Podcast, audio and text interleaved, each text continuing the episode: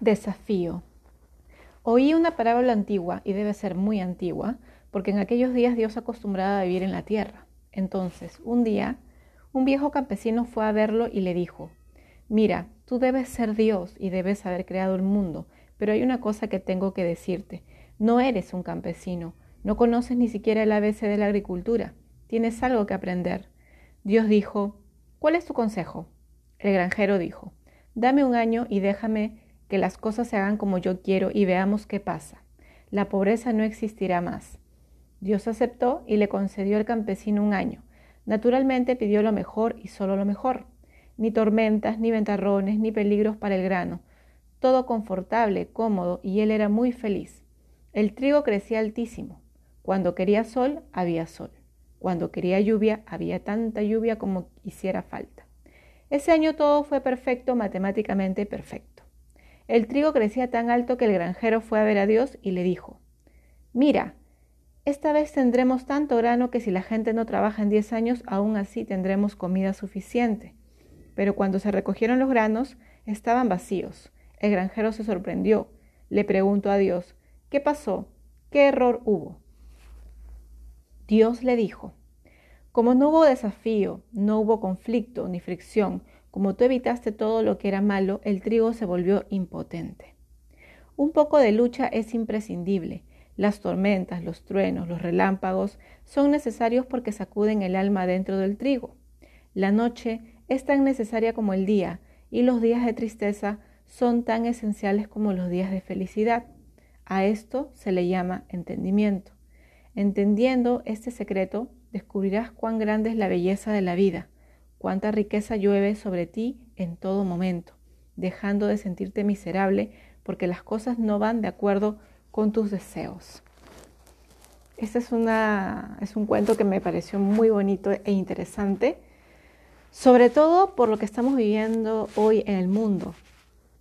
Muchas situaciones de desestabilidad, podríamos llamarle, crisis, donde se remueve todo. Es como los que en algún momento han cultivado tierras o, por lo menos han sembrado alguna planta en el macetero, sabes que tienes que remover la tierra para poder sacar los nutrientes, ¿no? Revolverlos y poder sembrar, sacar la mala hierba antes de sembrar. Yo creo que es lo que está ocurriendo en la vida hoy. Y es algo personal que cada uno de nosotros tiene que empezar a ver qué cosas ya, qué, malas hierbas tenemos dentro que tenemos que sacar para poder nutrirnos de esta experiencia, para poder ver el lado positivo, qué estamos ganando con esta crisis. Aunque al inicio no veamos que ganemos nada, siempre hay un equilibrio entre las pérdidas y las ganancias. Quizás estamos ganando experiencia, valorando lo importante en nuestra vida, quizás nos dé el tiempo necesario para reestructurar nuestro camino, despedirnos de lo que ya no nos sirve. Si yo te pidiera que reflexionaras sobre los últimos 10 años de tu vida, cuáles han sido los desafíos más grandes que has tenido y que has aprendido de ellos, probablemente los más dolorosos, los más difíciles, son los que te han llevado a un entendimiento superior, a un nivel de conciencia a ser más empático, a ser más solidario. Y a veces la vida nos habla de esa manera. Un maestro me comentaba en algún momento que la vida siempre te está enviando regalos, no siempre en el empaque que te gustaría recibirlos, pero al fin y al cabo siempre son regalos. Y yo estoy totalmente de acuerdo con eso. Yo considero que todo lo que pasa en mi vida tiene un propósito y aunque al inicio no pueda observarlo, no pueda reconocerlo, sé que con el tiempo lo voy a ver. Y eso me ayuda a tener fe y esperanza de que las cosas son como tienen que ser, son como deben ser, y así son perfectas. Que si en algún momento cometí un error y me equivoqué, aprendí de eso también. Y que eso me da empatía para no juzgar a los demás por el mismo error. Me ayuda a perdonarme, y el practicar conmigo, también practicar con otros. A ver la vida desde